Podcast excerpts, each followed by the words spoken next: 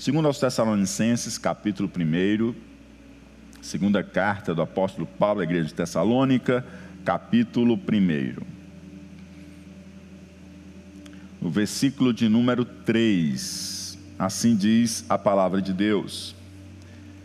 Sempre devemos, irmãos, dar graças a Deus por vós, como é de razão, porque a vossa fé cresce muitíssimo porque a vossa fé cresce muitíssimo, e o amor de cada um de vós aumenta de uns para com os outros.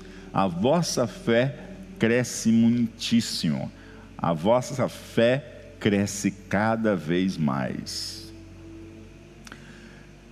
É, João, escrevendo em sua primeira carta, capítulo 5, versos 4 e 5, ele diz assim: Porque todo o que é nascido de Deus vence o mundo.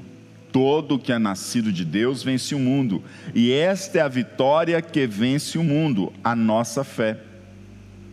Qual é a vitória que vence o mundo? A nossa fé. Quem é que vence o mundo, senão aquele que crê que Jesus é o Filho de Deus?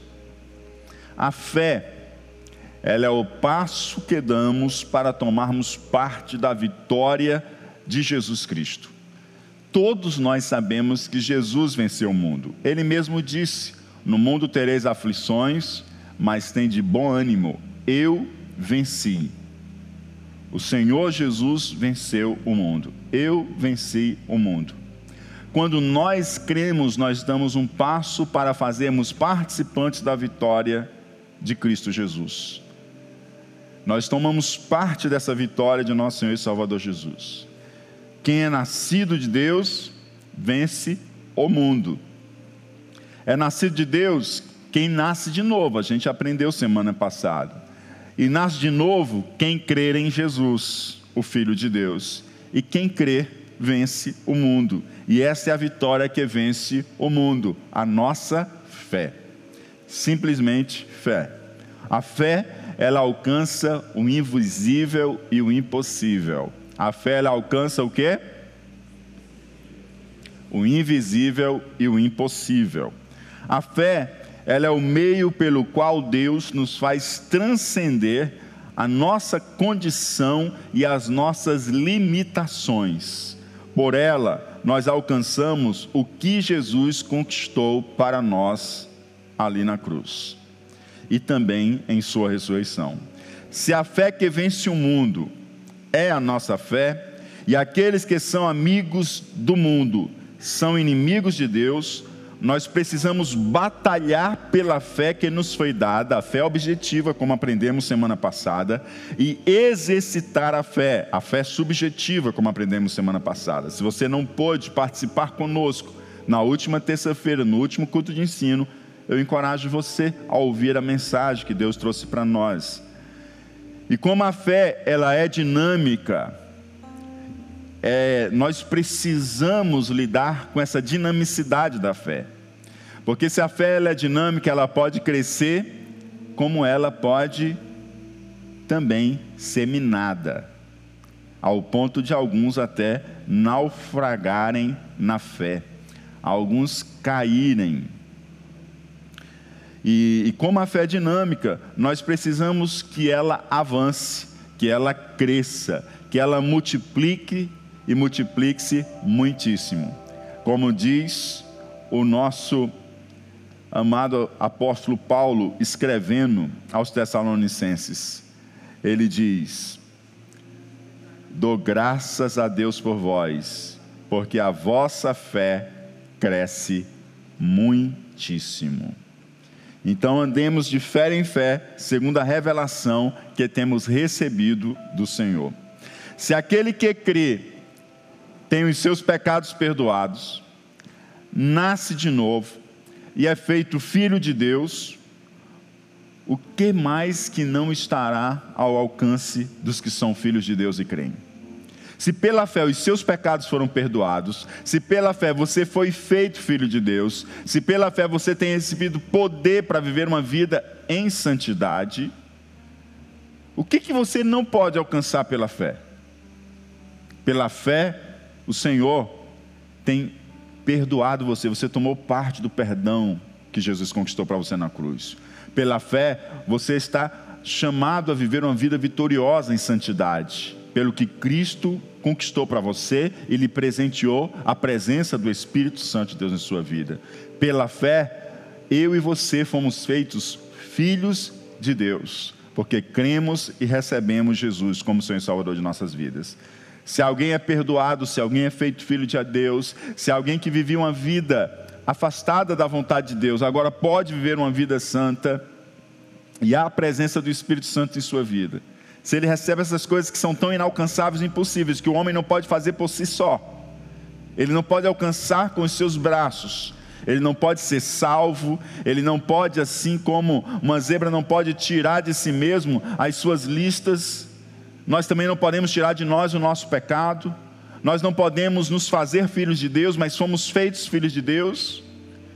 E se tudo isso aconteceu por nós, se nós não podíamos alcançar por meio da fé em Cristo Jesus, o que mais que a gente não pode alcançar pela fé? A gente já alcançou o que era inalcançável inatingível. Quem poderia ser reconectado novamente a Deus? Absolutamente nenhum de nós. E o apóstolo Paulo coloca isso da seguinte forma em Romanos 8,32: Aquele que nem mesmo ao seu próprio filho poupou, antes o entregou por todos nós, como nos não dará também com ele todas as coisas? Se ele já nos deu o que era mais precioso, como Ele não vai nos dar as demais coisas?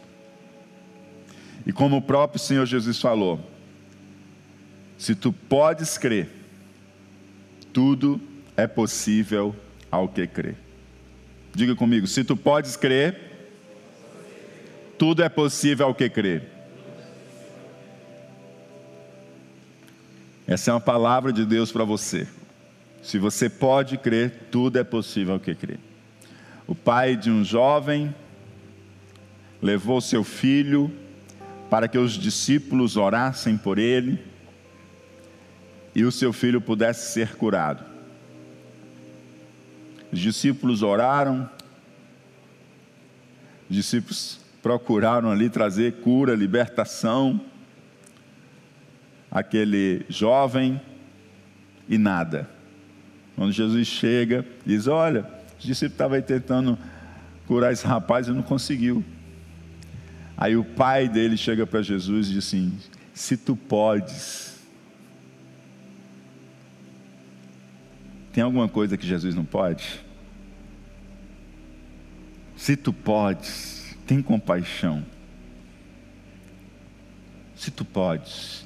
Aí o Senhor olha para ele e diz assim: Ó tudo é possível ao que crê. Se tu podes crer, tudo é possível ao que crê. Ele pergunta: se tu podes, tem compaixão, cura meu filho. E o Senhor olha para ele e diz: se tu podes crer, tudo é possível ao que crê. Você pode crer? O Senhor diz para você e para mim: tudo é possível ao que crê. E a palavra de Deus nos diz em Lucas 1,37: porque para Deus nada é impossível. Se tu podes crer, tudo é possível ao que crê. Porque para Deus nada é impossível. O que, é que você tem cultivado na tua mente, no teu coração esses dias? Que para você parece algo tão impossível, o Senhor está dizendo para você: se tu podes crer, tudo é possível que crê, porque para Deus nada é impossível. Se a fé, se a fé ela é tão importante para a nossa salvação, para o nosso relacionamento com Deus, para a nossa vida de santidade e para vencer o, mu o mundo, e tudo isso nos era impossível, tudo isso não pode ser alcançado pela força do nosso braço, não pode ser alcançado pela nossa inteligência, não pode ser alcançado pela nossa boa relação com o próximo, não pode ser alcançado pela prática de boas obras. E se nós alcançamos tudo isso pela fé, e pela fé nos aproximamos do Senhor, e ao nos aproximar do Senhor temos recebido todas essas coisas, imagina as coisas menores. O Senhor diz para você: se tu podes crer, tudo é possível ao que crê. Já que, que fé é tão importante para a vida cristã, e já que a fé é dinâmica e nós precisamos experimentar e viver a dinâmica crescente da nossa fé, porque a fé ela cresce. O apóstolo Paulo dá graças pela igreja em Tessalônica, e uma das razões por que ele dá graças é porque a fé cresce muitíssimo. Eu queria falar sobre duas partes na mensagem de hoje. A primeira é o que você pode fazer para não minar a sua fé? E a segunda é: o que você pode fazer para que a sua fé cresça? Amém? Então vamos primeiro falar sobre aquilo que eu e você precisamos evitar fazer para não minar a nossa fé, para não reduzir, destruir a nossa fé. Primeiro é não duvidar. Não duvide, porque aquele que duvida não crê. Diz a palavra de Deus em Mateus 14, 31, que Jesus, estendendo a mão, segurou Pedro e disse: Homem de pequena fé, por que duvidaste? Por que duvidaste? Na verdade, ele começa a andar sobre as águas. O que faz ele começar a afundar é porque ele olha as circunstâncias e deixa de olhar para Cristo. E quando ele deixa de olhar para Cristo, ele passa a ter fé no pavor que o vento da tempestade vem sobre ele. Quando ele estava olhando para Cristo, ele começa a andar sobre as águas, como Cristo estava andando sobre as águas. Mas quando ele sente o vento e ele olha o vento, ele deixa de olhar em quem tem que estar a fé dele. Quando nós desviamos a nossa atenção para as circunstâncias e deixamos o nosso olhar distante de Cristo, nós perdemos a nossa segurança. E aí nós começamos a duvidar, ficamos entre estou mesmo andando sobre as águas ou não? E agora, se eu afundar diante desse vento e dessa situação toda? E o Senhor segura ele, ele clama pelo Senhor, segura ele e diz: Homem de pequena fé, por que duvidaste? Ou seja, se você não tivesse duvidado, você tinha continuado andando comigo sobre as águas. A dúvida, ela mina a nossa fé. Tiago capítulo 1, verso 6 a 8 diz: Peça, porém, com fé, não duvidando, não duvidando, porque o que duvida é semelhante à onda do mar, que é levada pelo vento e lançada de uma para outra parte. Ela vai, quando você pensa que ela vai, ela volta. Já percebeu aqueles momentos da nossa fé que a gente acha, agora a gente vai. Quando a gente está indo, parece que a gente está voltando de novo. Como uma onda do mar, que é levada pelo vento, lançada de uma para outra parte. Não pense tal homem, diz a palavra de Deus, que receberá do Senhor alguma coisa. Não pense que você vai receber alguma coisa. O homem de coração dobre, o homem de coração com dúvida, ele é inconstante em todos os seus caminhos. Quem tem dúvida, ele acaba ficando muito inconstante em seus caminhos ele segue, será que era esse caminho mesmo? Ele quer voltar atrás, quer tentar outro, quando está no outro, mas era esse mesmo? Falta-lhe a firmeza da fé. A dúvida, ela é muito prejudicial à fé. E quem planta dúvida em nossos corações, muitas vezes, são pássaros que lançam sementes, sementes de dúvidas, e a gente está fragilizado no conhecimento da palavra de Deus. E quanto mais fragilizado nós somos do conhecimento da palavra de Deus, mais suscetíveis nós somos às dúvidas.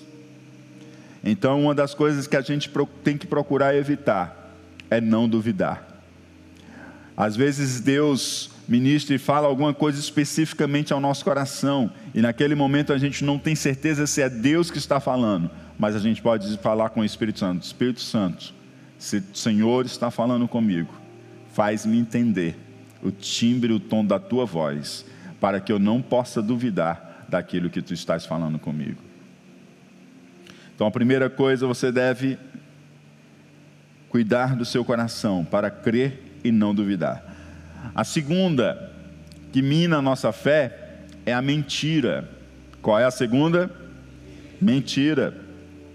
Segundo aos Tessalonicenses, capítulo 2, versículo 9 ao 12, diz: Ora, o aparecimento do iníquo é segundo a eficácia de Satanás, com todo o poder e sinais e prodígios da mentira, e com todo engano de injustiça aos que perecem, porque não acolheram o amor da verdade para serem salvos, porque não creram para serem salvos. É por esse motivo não tiveram fé para serem salvos. É por esse motivo, pois, que Deus lhes manda a operação do erro, a operação da mentira, para darem crédito à mentira, a fim de serem julgados todos quantos não deram crédito à verdade. Antes, pelo contrário, deleitaram-se com a injustiça. Diz a palavra de Deus que o diabo é o pai da mentira.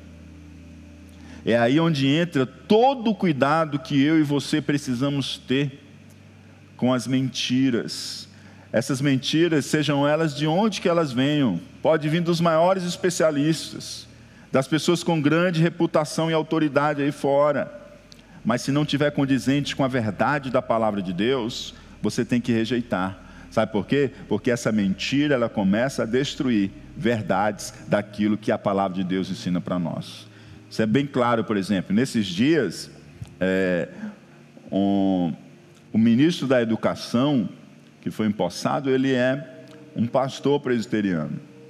E a mídia caiu em cima para criticar, porque ele defende a disciplina de crianças. E o que ele defende não é algo inventado dele, é algo tirado das Escrituras. E quando a gente abraça essa ideia de que não se pode disciplinar crianças, na verdade, nós estamos abraçando uma mentira. E nós estamos deixando de crer no que a palavra de Deus diz para crer noutras coisas diferentes da palavra de Deus. Nós estamos abrindo espaço para a nossa fé seminada. Nós estamos dizendo que hoje nós somos mais capazes do que Deus de dizer como que nós podemos ou não criar os nossos filhos. Né? Ninguém está falando aqui de violência contra as crianças, mas nós também não estamos falando aqui de ausência de disciplina das nossas crianças. E aí o que chama atenção é quantos de nós cristãos nos colocamos aplaudindo esse tipo de mídia, sabe? É, ou é duas coisas: ou a gente não está lendo a Bíblia e a gente não sabe o que a Bíblia ensina a respeito disso, ou a gente está lendo a Bíblia e a gente está preferindo desacreditar na Bíblia e acreditar no que o homem fala. Mas, como eu disse aqui semana passada, eu prefiro acreditar no Criador do que na criatura. Né? Eu prefiro crer no Criador do que na criatura. Não basta ter fé, tendes fé em Deus. Amém? Não basta ter fé, tendes fé em Deus em nosso Senhor Jesus Cristo. Então, precisamos nos apartar da mentira, tá? É, e aí eu vou falar um pouco mais também disso, mais adiante, no quarto, tá? Mas se a parte da mentira, porque a mentira, ela trabalha justamente contra a verdade. E a mentira, ela vai minar a sua fé diz a palavra de Deus, que o meu povo perece porque lhes falta conhecimento. Terceiro é murmuração. Qual é o terceiro? É outra mina destrutiva da fé, a murmuração. Números 14, 27 a 30, olha só o que Deus diz: Até quando sofrerei esta má congregação que murmura contra mim? Tenho ouvido as murmurações dos filhos de Israel, com que murmuram contra mim. Dize-lhes: Assim como eu vivo, diz o Senhor, que como falaste aos meus ouvidos, assim farei a vós outros. Neste deserto cairá o vosso cadáver, como também todos os que de vós foram contados segundo toda a vossa conta, de vinte anos para cima. Os que dentre vós contra mim murmurastes, não entrareis na terra, pela qual levantei a minha mão, que vos faria habitar nela, salvo Caleb, filho de Jefoné, e Josué, filho de Num. O próprio Deus falando. Olha o que, que Deus diz Olha, porque vocês murmuraram, deixa eu dizer uma coisa para vocês, eu não aguento mais, não suporto mais estar sofrendo as murmurações de vocês. Pois eu vou dizer algo para vocês: como falaste aos meus ouvidos, assim farei a vós outros. O que é a murmuração? murmurador, queridos, é aquele que ao invés de clamar a Deus, ele reclama. Sabe? Ele reclama. Ele não, ele não clama a Deus, ele reclama. A murmuração é própria de quem não consegue crer na promessa, quem não é grato a Deus, quem não confia em Deus. Então, quando nós começamos a murmurar, nós não percebemos, mas nós começamos a minar a nossa fé. E olha só o que, que Deus faz. Olha só o que, que Deus faz. Quer saber de uma coisa, Moisés? Diga a esse povo que eu não vou fazer conforme eu falei que faria com eles. Eu vou fazer com eles conforme eles têm dito. Eles não estão murmurando? Pois é isso que eles vão ter. Eles não estão reclamando? Pois é isso que eles vão ter. Eles vão ter de acordo com a reclamação deles e não de acordo com aquilo que eu tenho dado a eles. E Deus deu a eles uma promessa. O que eles precisavam era crer.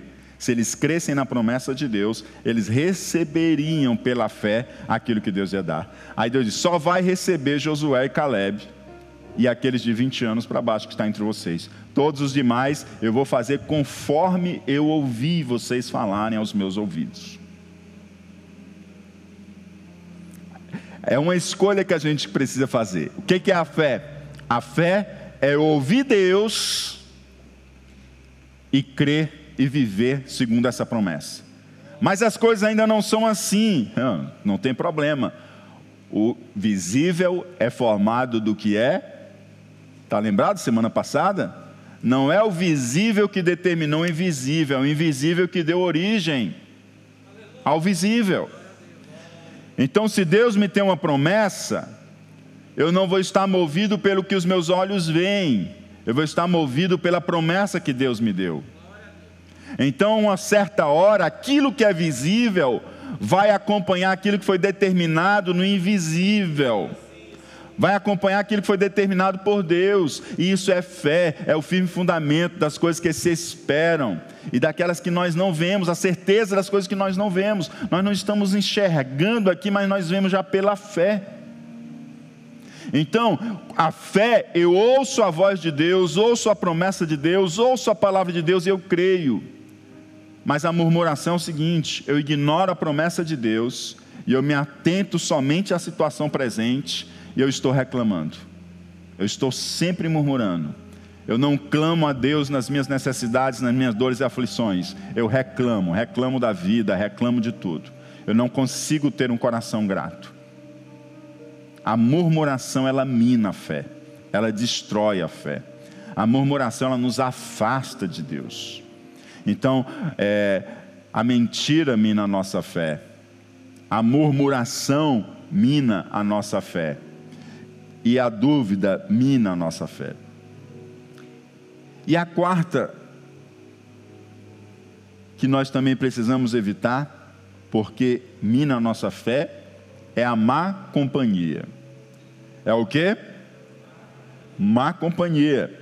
1 Coríntios capítulo 15, versículo 33. Não vos enganeis, as más conversações corrompem os bons costumes. Se eu ando com incrédulo, só converso sobre incredulidade, só converso. Que, você acredita que isso vai encher o meu coração de fé? Se eu ando com quem blasfema, com quem zomba de Deus, e eu não estou ali andando com eles como Jesus, que andava para influenciar, eu estou ali simplesmente me abrindo a essas más companhias. A Bíblia diz que as más conversações elas corrompem os bons costumes. E as más conversações, essas más companhias, você pode ter elas inclusive dentro do, do, do, do círculo evangélico. Às vezes as pessoas pensam que as más companhias só são fora do ciclo evangélico. Não, tem crente que precisa aprender a conversar. Você chega perto dele, é só má conversação. E conversação que corrompe os bons costumes. Isso mina a nossa fé. Isso mina a nossa fé. Eu já vi gente que estava caminhando tão bem, numa crescente com Cristo, e encostou com um crente que não estava querendo muita coisa com Jesus. Quando dá fé, aquela pessoa começa a declinar na fé. E eu já vi até gente se afastar dos caminhos do Senhor. Né? Então a gente precisa ter cuidado. 2 Tessalonicenses 3 e 6 diz assim: Mandamos-vos, porém, irmãos, em nome de nosso Senhor Jesus Cristo, que vos aparteis de todo irmão que andar desordenadamente, não segundo a tradição que de nós recebeu. Se você tem um irmão na igreja que você olha para ele, você fica escandalizado pela conduta dele, que você diz, rapaz, nem os não crentes que eu conheço não é desse jeito. Não ande com ele, essa parte. Depois de você repreender ele uma, duas vezes, procurar ajudar ele a andar no caminho, se ele não quer, aparte-se. Você está entendendo? Não adianta. Você tenta ajudá-lo, você repreende. Se ele continua nesse caminho desordenado, você tem que se apartar dele. Não chame para tomar café com você. Não vá na casa dele. Não chame ele para sua casa. Sabe por quê? Porque essa pessoa ela vai virar para você um vetor para minar a sua fé. Sabe aquele crente que quando você senta com ele, ele só fala dos outros? Você repreende ele em amor. Mas você percebe que ele continua do mesmo jeito? Você vai ter que se afastar dele. Porque se você não se afastar, daqui a pouco é você que está também só falando mal dos outros. Você vai começar a espelhar o que o outro está fazendo. E sabe o que, que isso acontece com você, comigo e com qual de nós? Isso começa a minar a nossa fé. Isso mina a nossa fé. Rogo-vos, irmãos, Romanos 16, 17, que noteis os que promovem dissensões e escândalos contra a doutrina que aprendestes. Desviai-vos deles. Tudo é palavra de Deus. Não sou eu que estou dizendo para você se afastar. É o próprio Deus que está dizendo para nós nos afastar. Sabe aqueles que procuram promover divisão, colocar um contra o outro? Sabe? Escândalos contra o ensino da palavra de Deus que você tem aprendido na sua leitura diária e tem aprendido nas ministrações. O Senhor diz para ele: ó, desvie-se deles. Desvie-se deles. Às vezes a gente escuta, né? Alguém naquela rebeldia do coração e a gente não percebe como a rebeldia ela tem um poder de contágio maior do que a obediência. Você sabia disso? A rebeldia ela tem um poder muito maior de contagiar do que a obediência. Então qual é a melhor coisa que a gente faz? A gente recua, se afasta, para a gente aprender com quem gosta de obedecer e gosta do Senhor. Sabe? Eu gosto de estar perto de pessoas que possam me inspirar fé. Pessoas que possam me jogar para mais perto de Jesus. Sabe?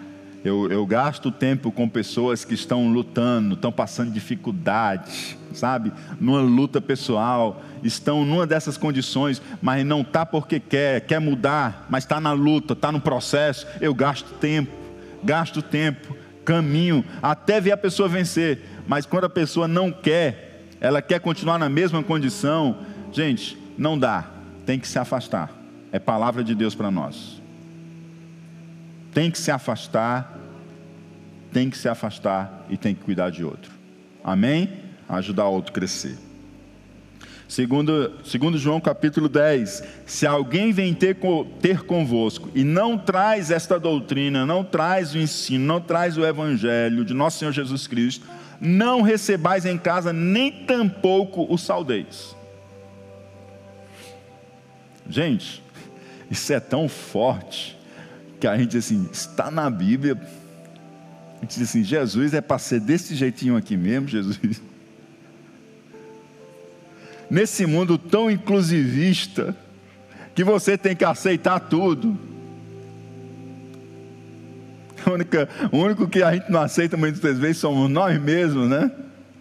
Mas nesse mundo você tem que aceitar tudo e não pode discordar, porque se você discordar, você é um intolerante.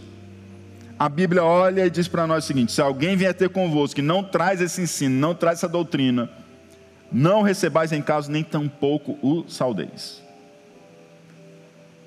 Isso aqui está associado com aquele segundo item lá também, da mentira. Né? É a mentira e essa má companhia, uma má companhia que vai trazer um falso ensino do Evangelho. Você lembrar vocês aqui a igreja da, é, da Galácia, o que, que aconteceu? Chegaram pessoas e começaram a ensinar um evangelho distorcido no meio da igreja. E aí as pessoas começaram a crer naquela mentira, a fé delas começaram a ser minada. Apóstolo Paulo precisou escrever uma carta, uma das cartas mais, é a carta mais dura do apóstolo Paulo a uma igreja.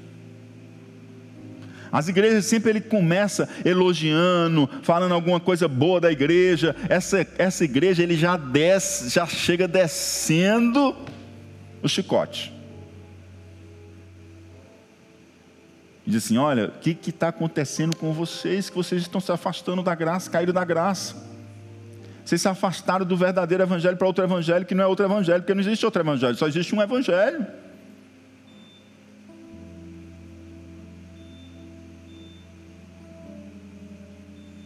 Companhias que chegaram com outro ensino, que não devem nem ser recebidas em nosso meio. Mas eu penso que se João fosse escrever essa carta hoje, eu e você íamos entrar no estreito. Sabe por quê? Porque quando a gente fala daqueles que vêm com outro ensino e não receberem em nossa casa, eu percebo que a gente recebe em nossa casa muita coisa que João, pelo Espírito de Deus, não aprovaria. Sabe? Na nossa tela do Netflix, no YouTube e outras redes, sabe? Que a gente está consumindo muito ensino falso e de uma forma muito perigosa, né? Não é proibido ninguém ver conteúdo digital, não é proibido ninguém ver um filme, uma série mas muitos de nós não nos percebemos que estamos recebendo em casa alguém que vem com outra doutrina e com outro ensino. E de uma forma muito perigosa. Por quê? Porque quando nós ministramos, nós estamos aqui falando ao seu entendimento e ao seu espírito. Mas quando nós assistimos uma arte, né? Ela não fala a tua razão, ela fala as tuas emoções. E quando ela fala as tuas emoções, elas desarmam as tuas defesas contra uma verdade, uma, uma verdade que está sendo atacada. Aí tu faz parte de um enredo, de uma história, que tu não percebe que tu começa a torcer por algo que é totalmente contrário à palavra de Deus. Aí você pensa o seguinte: não, mas eu estou torcendo depois você querendo eh, justificar, é apenas dentro da trama, mas você não percebe que aquilo está destruindo as tuas bases para que você também passe a crer na vida dessa forma. E aí nós temos vários valores sendo quebrados e atingidos. E a gente às vezes não sabe, porque antes nós éramos tão firmes em algumas coisas e agora nós estamos mais relaxados, já estamos aceitando coisas que nós não aceitávamos e coisas que não são condizentes com o que Deus diz para nós.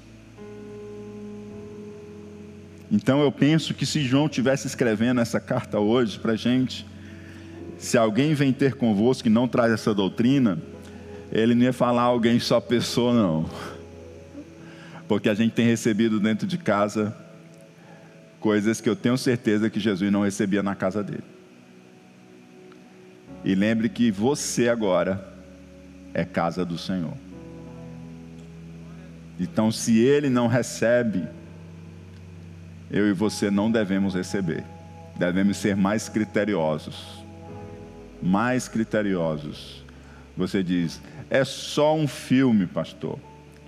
O senhor não assiste filme? Eu assisto. Quando arrumo um tempinho, eu assisto. Mas é, às vezes nós temos tantas exposições a ataques da verdade e a gente não percebe como aquilo vai entrando. Vai entrando. E a gente passa a crer na mentira.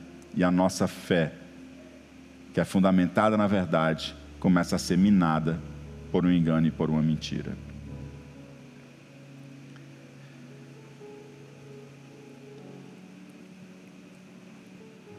Quem não viu em sua história algum jovem entrar numa faculdade, entrar tão, tão bem e sair tão mal?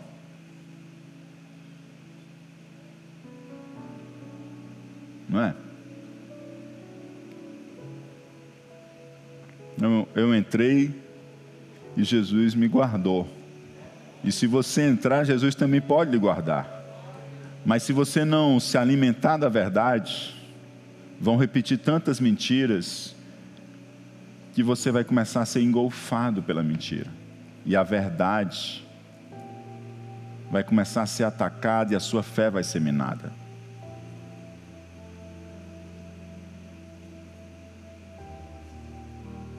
Não dê espaço.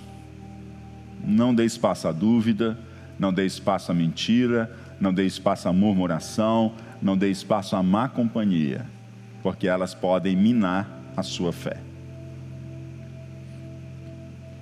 Quem aqui já alcançou algo na sua vida que você olha para você e você diz: Isso eu não alcançaria, mas chegou uma pessoa do meu lado e disse assim: Vamos que vai dar certo.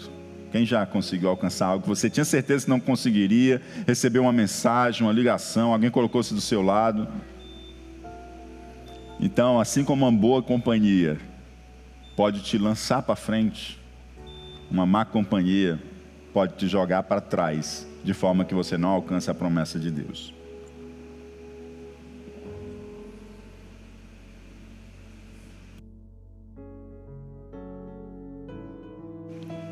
E o que que você pode fazer para aumentar a sua fé? O que, que você pode fazer para aumentar a sua fé?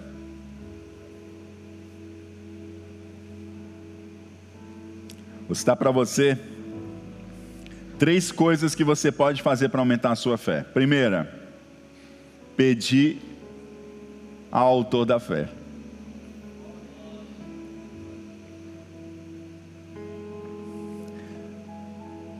O Senhor começou a falar sobre perdoar.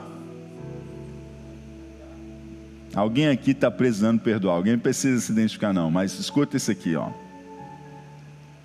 O Senhor falou sobre perdoar. Aí o Senhor falou sobre perdoa 70 vezes 7. Aí sabe foi que os apóstolos disseram? Disseram assim: Senhor, acrescenta-nos a fé.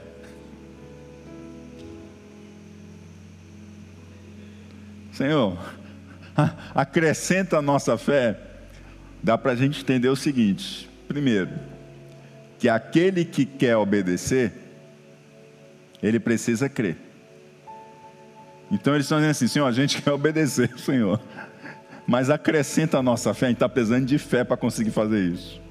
Aí sabe o que, que Jesus diz? Olha, vocês estão vendo esse cômodo aqui? Se vocês disserem o seguinte, com fé, não duvidando, sai-te daqui, lança-te lá para lá. Ele sairá daqui e se lançará para lá, conforme você pedir. O Senhor está dizendo o seguinte: se você tiver fé, sabe essa falta de perdão que está no teu coração, você vai determinadamente agir de acordo com a sua fé, e você vai liberar o perdão e a obediência à vontade de Deus.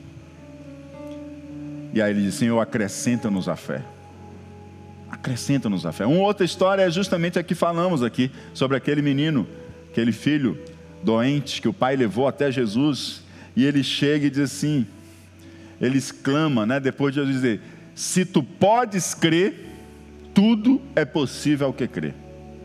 Aí ele olha para Jesus, chorando, exclamando, e ele diz: Eu creio. Mas logo em seguida ele diz: Eu creio, ajuda-me na minha falta de fé. Sabe, é um pai que já devia certamente ter tentado tantas coisas, que já viu seu filho sofrer, que já viu seu filho ter ataque em cima de água, em cima de fogo e assim, o que ele mais quer é ver o seu filho curado, que o seu filho não tem que passar por aquilo tudo de novo. E o Senhor diz: Olha, se tu podes crer, tudo é possível que crer. E ele olha e diz assim: Eu creio, é, mas me ajuda na minha falta de fé. Sabe aquele momento que a gente crê e assim não tem fé suficiente? Ele diz: Eu creio, mas ajuda-me na minha falta de fé. Você pode pedir ao Senhor. Na hora que eu estou assim, eu, Jesus, me ajuda, Jesus. Eu quero crer. Me ajuda, Senhor, eu quero crer. Me ajuda. Eu estou precisando da tua ajuda. Então peça ao Senhor. Peça ao Senhor. Peça ao Senhor. Peça a Deus. Os apóstolos pediram. Aquele pai pediu e Jesus libertou e curou o filho dele. Segunda coisa que você pode fazer para que a sua fé cresça é ler e ouvir a palavra de Deus. Eu sei que vocês sabem disso, mas o que está faltando para você colocar em prática? Não adianta você saber que você precisa ler a palavra de Deus.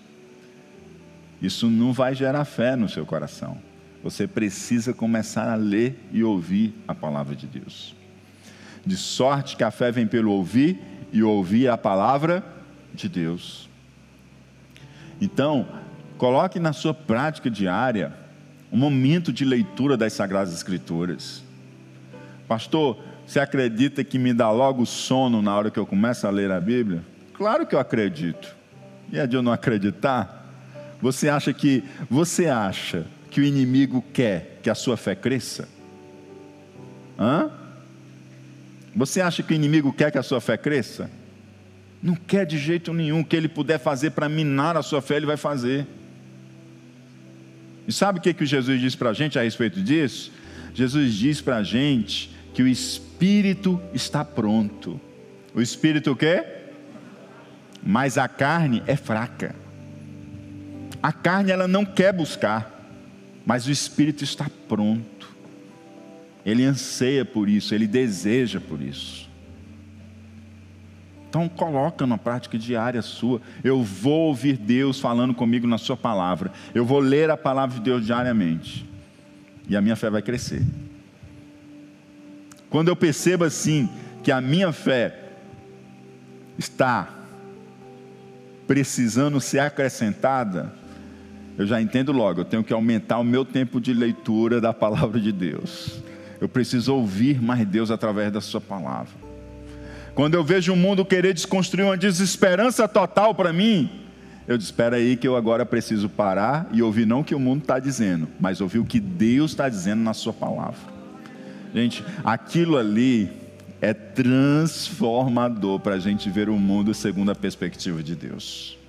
Então, assim, começa a ler a palavra. Pastor, começa por onde? Começa pelos evangelhos. Pastor, leu quantos capítulos? Lê, lê até versículo, mas lê todo dia. Amém? Mas tem um momento que você não vai aguentar ler, ler só versículo e querer ler mais. Mas comece pelo pouco. Mais importante é a constância. Mais importante é o quê? Constância. A quantidade, ela vai vir com o tempo. Pastor, mas eu não entendo nada. Continue lendo, que o Espírito Santo uma hora vai abrir. Tem dia que eu abro a Bíblia e eu leio e se uma luz do Espírito Santo, que eu entendo coisas, vejo coisas que eu não vi nunca nas minhas leituras, nas minhas meditações, fico maravilhado com o que o Senhor está falando e tal. E tem dia que eu abro e leio, e assim, Senhor, não estou entendendo esse negócio aqui e leio, e Senhor, como é que é isso aqui? Então, não se desespere quando você abre a Bíblia e você, eu não estou entendendo nada. Isso acontece. Amém? Isso acontece. E a gente nunca vai entender tudo. Deus é demais. Ele não é objetozinho que a gente bota no laboratório, não. Ele é o Criador. Agora deixa eu dar uma boa notícia para você. Você tem o autor do seu lado na hora da leitura. Você pode dizer assim, Senhor, já chega pertinho, joga a luz no meu entendimento, faz entender o que tu estás falando aqui. Me traz, Senhor Deus, compreensão do que o Senhor está falando aqui, porque eu quero ouvir a tua voz. E ouça Deus falar com você. Amém?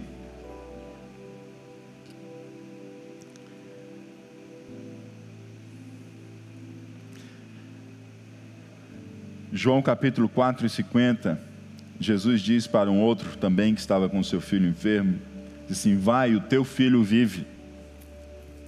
E o homem creu na palavra que Jesus disse e foi. O homem creu na palavra, a palavra gerou fé, e ele foi sabendo que seu filho já estava curado. Não porque tinha visto seu filho, mas porque Jesus diz, vai, teu filho vive. Ele ouviu a palavra e creu. Lança a rede. Senhor, nós pescamos a noite toda, mas segundo a tua palavra, segundo a tua palavra, nós lançaremos. E ele lança e faz uma pesca milagrosa. Se você não se abre para ouvir Deus em Sua palavra, presta atenção. Se você não se abre para ouvir Deus em Sua palavra, Deus também não ouvirá você. Você entendeu? Se você não abre o seu coração para ouvir Deus na sua palavra, Deus não vai ouvir você. Provérbios capítulo 28 e 9 diz: O que desvia os seus ouvidos de ouvir a lei, até a sua oração será abominável. Aquele que desvia os seus ouvidos de ouvir a palavra de Deus, de atentar o que Deus tem a falar na sua palavra, até a sua oração vai ser abominável. Porque aqueles que desprezam ouvir Deus, querem falar com Deus. Já pensou? Pensa o seguinte: sabe aquela pessoa que senta do seu lado e só ela fala, e na hora que tu vai falar, ela, não, já estou indo embora. Sabe aquela pessoa que senta com você, ela não deixa você falar e só ela fala. É até difícil, né? Tem hora que, que você, rapaz, eu não aguento não. Se eu ficar uma hora, a pessoa fala uma hora. Se ficar duas horas, a pessoa fala duas horas. Se ficar quatro horas, a pessoa fala quatro horas. Mas ela não deixa você falar. Difícil ou não é? Aí você chega para Deus, não quer ouvir Deus falar e só quer falar com Ele. Aquele que se desvia para ouvir o que Deus tem para falar em Sua palavra, o Senhor diz que até a sua oração é abominável. Então ouça Deus na palavra, porque pela palavra Ele quer gerar fé porque sem fé é impossível agradar a Deus. E por último, aperfeiçoe a sua fé com obras. Aperfeiçoe a sua fé com obras. Tiago 2, 18 a 22 diz: Mas dirá alguém: Tu tens a fé e eu tenho as obras. Mostra-me a tua fé sem as tuas obras, e eu te mostrarei a minha fé pelas minhas obras. Tu crês que há um só Deus, fazes bem. Também os demônios o creem e estremecem, ou seja, os demônios creem e estremecem que há um só Deus. Mas, ó homem vão, tolo, queres tu saber que a fé sem as obras é morta? Porventura Abraão, nosso pai, não foi justificado pelas obras quando ofereceu sobre o altar o seu filho Isaque? Bem vês que a fé operou juntamente com as suas obras, e que pelas obras a fé foi aperfeiçoada. Pelas obras a fé foi. O Senhor disse assim: Abraão, toma teu filho, teu único filho, que eu quero ele. sacrifica ele para mim. Senhor, eu creio em Ti e eu faço isso pela fé. Está feito, Senhor. Foi assim que ele fez? Eu creio em Ti e eu vou fazer isso. E ele operou.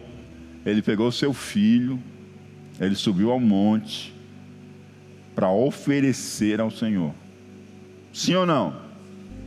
A fé dele está manifesta nas obras.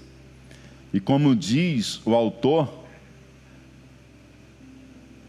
o irmão de Jesus, Tiago, pelo Espírito Santo de Deus, a fé operou juntamente com as suas obras, e que pelas obras a fé foi aperfeiçoada.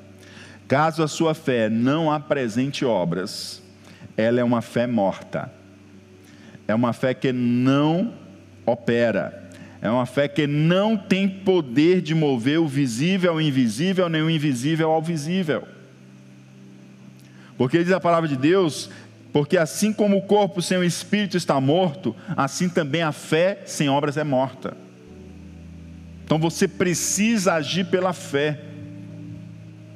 Se você não age pela fé, se você não opera pela fé, gente, essa fé que está em você, o que está em mim, ela é morta. A fé, ela tem que ser manifesta nas obras. Abraão, sai da tua terra, da tua parentela, para uma terra que eu te mostrarei. Ah, Senhor, confio em ti, fica parado. Isso não é fé. Fé é obras, é botar o pé no caminho e caminhar segundo a direção de Deus. O Senhor dá uma direção para você, fé é você seguir na direção que Deus dá. Toma aí uma volta sobre Jericó, Senhor, isso não funciona. Nunca vi nenhum, nenhuma estratégia de guerra funcionar desse jeito. Dá a volta. Josué foi lá e deu a volta. Um dia, dois dias, três dias, quatro dias, cinco dias, seis dias, sete dias, deu as sete voltas. E o que aconteceu? A muralha ruiu, caiu. A fé, ela é aperfeiçoada pelas obras. O Senhor diz assim: perdoa aquele que te ofende. Você perdoa, você nem percebe, a tua fé começa a ser aperfeiçoada. Você pode perceber que quanto mais você obedece ao Senhor, você pode perceber como você vai crescendo em fé, você vai ficando mais sensível à voz de Deus e você vai movendo-se de forma mais clara ao movimento e à direção de Deus. Por quê? Porque a fé é aperfeiçoada pelas obras. A fé, ela é invisível, mas ela é operada no mundo visível. Então, em nome de Jesus, abracemos isso Peçamos a Deus fé, peçamos ao autor da nossa fé fé, Senhor, acrescenta-nos a fé, que a nossa fé cresça, Senhor. Leamos a palavra, ouçamos a palavra de Deus, porque a fé vem pelo ouvir, ouvir a palavra de Deus, e vamos, queridos, aperfeiçoar a nossa fé com obras, porque o Brasil está vivendo uma vergonha muito evangélico que diz que é salvo pela fé, mas não tem obras. Não tem obras. As obras muitas vezes parecem obras de ímpio, parecem obras de quem não crê, parecem obras de quem não tem fé nós não somos destes, nós fomos salvos para ter novas obras, para caminhar no caminho das boas obras, preparado para aqueles que creem em Cristo Jesus, o Filho de Deus. As nossas obras precisam ser manifestas, nós não fazemos obras para sermos salvos, nós fazemos movidos pela fé, que manifesta as nossas obras, porque nós somos salvos, porque o Senhor tem transformado a nossa vida. Ninguém pode ser salvo por suas obras. Mas também ninguém que é salvo é uma pessoa que não opera obras que glorificam a Deus. Amém? Portanto, queridos, que Deus nos ajude a afastar de nós tudo aquilo que pode minar a nossa fé: a dúvida, a mentira, a murmuração, as más companhias, e Ele também possa nos ajudar, por Cristo Jesus, autor e consumador da fé, a dar crescimento à minha fé e a sua fé. Através da nossa petição, Senhor, aumenta-nos a fé. Através da nossa dedicação a ouvir e a ler a palavra de Deus. E também através das nossas obras, que elas possam aperfeiçoar a nossa fé e o nome de Deus seja glorificado em nossas vidas. Fiquemos de pé.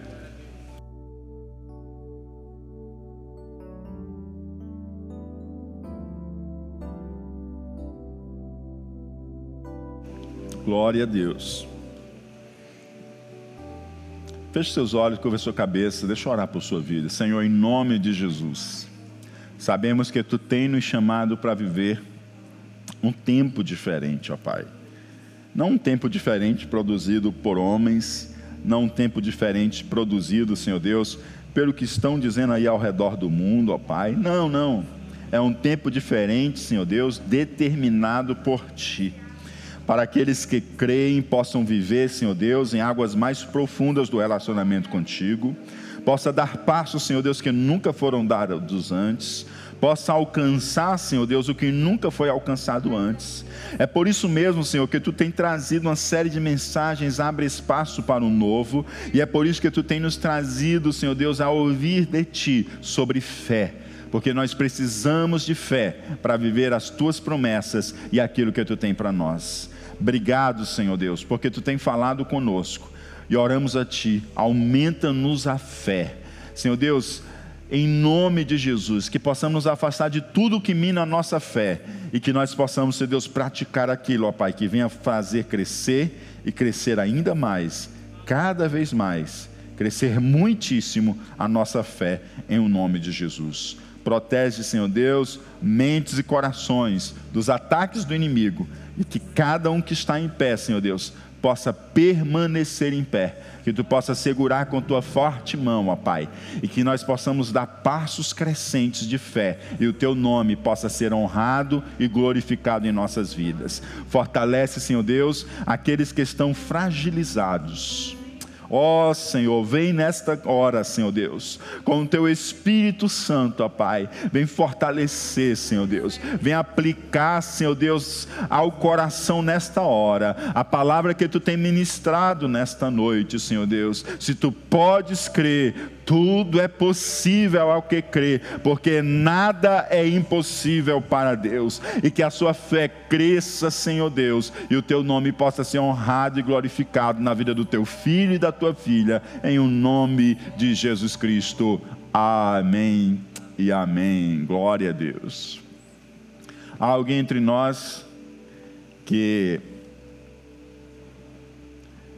deseja receber Jesus como Senhor e Salvador da sua vida, receber o perdão dos seus pecados e ser feito filho de Deus, o Senhor tem salvação para você. Há alguém entre nós para receber Jesus como Senhor e Salvador da sua vida ou se reconciliar? Se há, se há, dá um sinal com a sua mão, nós queremos orar por você hoje. Há alguém? Queremos orar por sua vida, para você dar esse passo de fé. Alguém que nos acompanha também pela internet, no nosso canal do YouTube, que deseja receber Jesus como Senhor e Salvador da sua vida ou se reconciliar. Se você deseja receber Jesus como Senhor e Salvador da sua vida, nesta hora, quero orar por você. Quero te convidar a dar o passo, a decisão mais importante da sua vida, entregar o seu coração a Jesus. Esse é um passo dado por fé, crer que Jesus Cristo é o Filho de Deus. Quando você dar esse passo, você está alcançando tudo aquilo que Jesus conquistou para você lá na cruz. Seus pecados estão sendo perdoados, seu nome está sendo escrito no livro da vida. O Espírito Santo está vindo morar em você.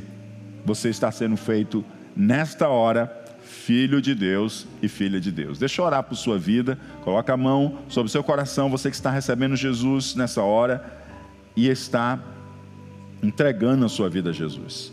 Ora comigo, repetindo comigo essas palavras: Senhor, sou um pecador e preciso de um Salvador.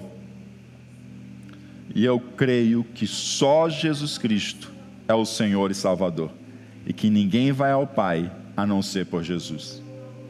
Por isso, eu recebo Jesus como Senhor e Salvador da minha vida, perdoa os meus pecados e escreve o meu nome no livro da vida. Amém. Em nome de Jesus, receba a alegria da salvação no seu coração. Você agora faz parte do povo de Deus. E diz a palavra de Deus que há festa nos céus. Compartilha com a gente o teu nome e o teu contato pelo link que aparece agora no dispositivo, que nós queremos ajudar você a crescer na fé em Cristo Jesus. Se você está se reconciliando com o Senhor nessa hora, curva a sua cabeça, deixa orar por sua vida. Senhor, em nome de Jesus, apresento esta vida que se reconcilia contigo nesta hora. Que em nome do teu filho amado Jesus, seus pecados sejam perdoados, ó Pai Senhor Deus, esse peso do inimigo contra a vida desta pessoa, nesta hora, ó Pai, seja quebrado e caia por terra. E que agora, Senhor Deus, ela possa sentir, Senhor Deus, a leveza no seu espírito, na sua alma, aleluia, da libertação que tu lhe traz nesta hora, Senhor. E que em nome de Jesus, seus pecados sejam perdoados, seus passos sejam firmados no caminho da verdade e que nunca mais, ó Pai, ela volte a olhar para trás, em o nome de Jesus Cristo. Amém. Seja bem-vindo de volta à casa do Pai. Compartilha com a gente teu contato, compartilha com a gente também o meio pelo qual, teu nome e o meio pelo qual nós vamos entrar em contato com você para ajudar você a se firmar na fé em Cristo Jesus.